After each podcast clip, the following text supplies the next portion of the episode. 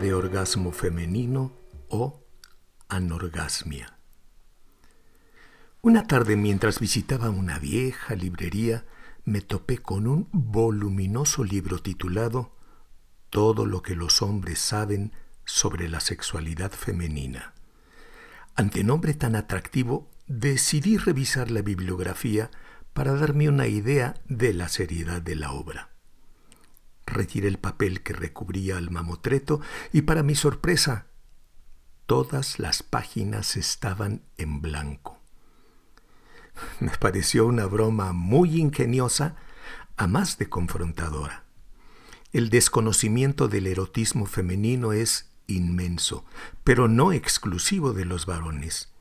Y por ello conviene reflexionar en torno a lo dicho por la psiquiatra y terapeuta sexual de Nueva York, Ofit. Algunas argumentan que lo que una persona ignora no puede hacerle daño.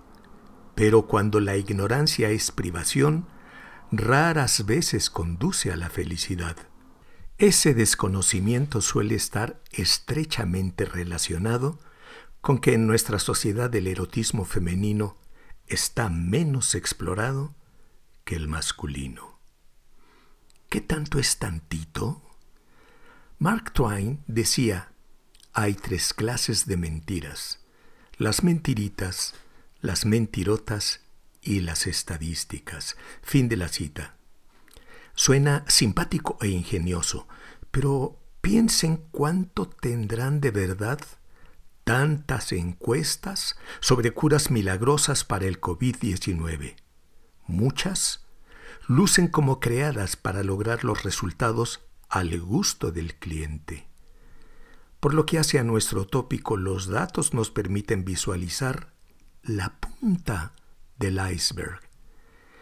Heyman señaló que en una encuesta a nivel nacional en Estados Unidos, 24% de las mujeres afirmaron ser incapaces de alcanzar el orgasmo.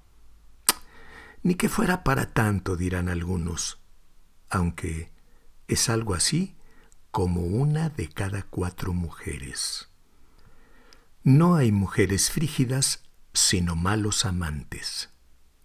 Todavía hay quienes al emitir esa sentencia adoptan una pose de mucho mundo. Evidencia de que jamás le rascaron un poquitico y por ello no descubrieron en el fondo inmensas dosis de machismo y embrismo, pues sigue depositado en el varón la responsabilidad del disfrute femenino y ella continúa con su papel de pasividad. Pero no solo eso, pues como afirma Fisher, uno de los primeros investigadores de este tema, la mujer que experimenta dificultades orgásmicas está interiormente más preocupada por el carácter inseguro y no confiable de sus relaciones. Fin de la cita. Tiene razón, en parte porque son muchos los pensamientos intrusivos que llegan a la mente de ella, impidiéndole liberarse y priorizar sus sensaciones placenteras. Pura o ignorante. En el juego de los estereotipos, al menos en el mundo occidental, se supone que el hombre debe ser el sexperto, algo así como sabérselas de todas, todas en el terreno erótico. En cambio, a ella se le educa para carecer de ese tipo de conocimientos, es decir, se encomia la ignorancia sexual nombrándola como pureza.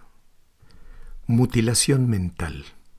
En estas tierras no se practica la mutilación femenina, eufemísticamente denominada circuncisión, por medio de la cual se extirpa el clítoris. Sin embargo, acá, la sofisticación es tal que una gran cantidad de mujeres no llega al clímax, pese a que en las féminas la multiorgasmia es más frecuente que en los varones. Dado el temor a su gran potencial erótico, los hombres desde tiempo inmemoriales idearon un sinfín de estrategias para reprimirlas, manipularlas y a fin de cuentas controlarlas. Orgasmo vaginal contra clitoridio.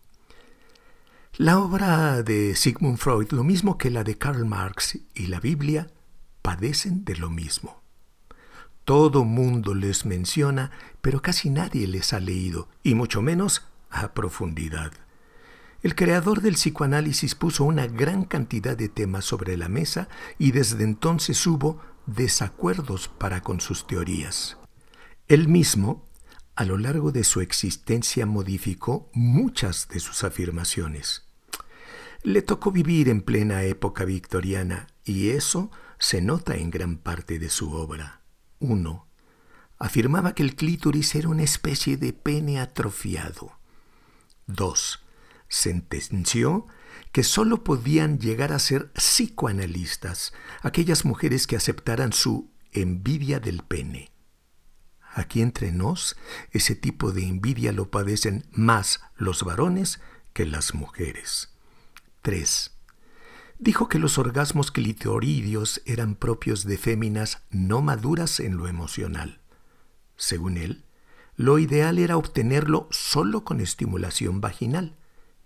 Una gran cantidad de sus seguidores, más freudianos que él mismo, intentaron curar y más bien fastidiaron a quienes estaban en esa situación. Fue hasta 1966, cuando Masters y Johnson señalaron que el orgasmo era un reflejo al cual se accedía luego de rebasar cierto umbral de excitación. Eso se conseguía estimulando diferentes partes del cuerpo, pero en especial el clítoris. Si bien una de cuatro féminas alcanza el acmé sexual solo con el coito, 75% de las restantes requiere de algún tipo de estimulación clitoridia para llegar al orgasmo. Como que necesita una pintadita el techo.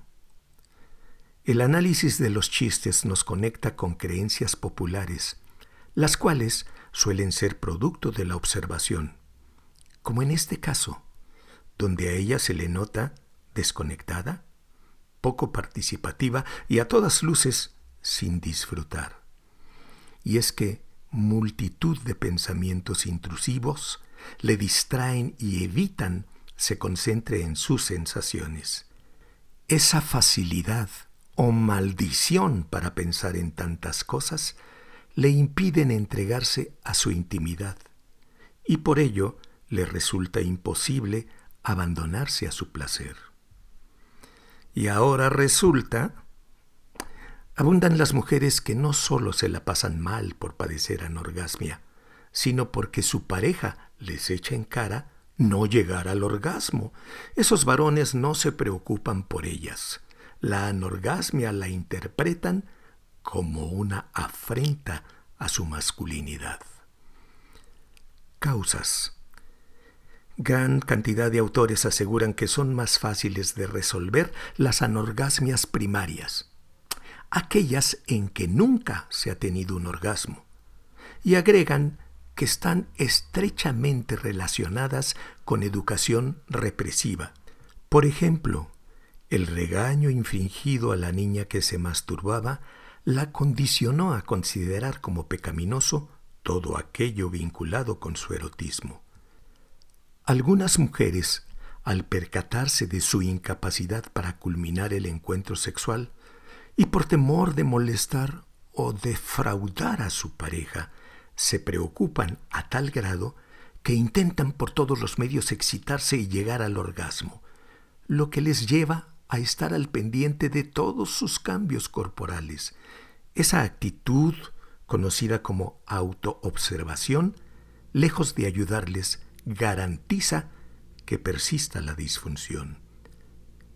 La anorgasmia secundaria, aquella en la que dejan de tener orgasmos, con gran frecuencia aparece en quienes padecen esclerosis múltiple, esclerosis lateral amiotrófica, neuropatía alcohólica, desnutrición grave y diabetes mellitus.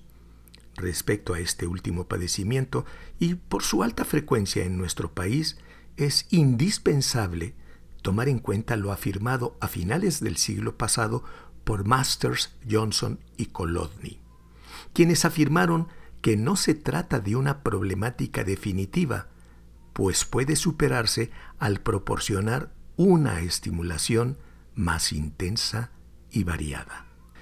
Pero la anorgasmia también puede ser causada por medicamentos. Los problemas de pareja están a la orden del día y abundan los casos en los que ella accede a tener relaciones más por obligación que por motu propio. Infinidad de mujeres fingieron no solo que disfrutaban el encuentro sexual, sino que llegaban al orgasmo, todo con el fin de que él no se molestara. Pero, ¿será que esto ya no sucede? ¿Se sentirán ellas con la libertad de expresar sus insatisfacciones? ¿Serán ellos capaces de empatizar con su pareja y buscar soluciones? Erotismo cortado a la medida. Aunque existen mujeres capaces de disfrutar la cópula, pese a no llegar al orgasmo, cada día son más las que anhelan soluciones efectivas y en vista de que las causas son muy variables, lo son también las propuestas terapéuticas.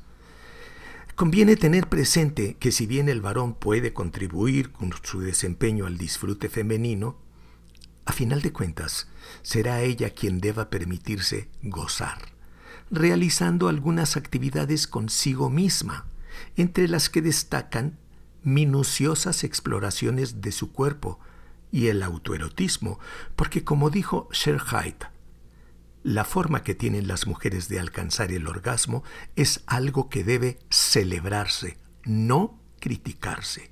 Fin de la cita. Totalmente de acuerdo.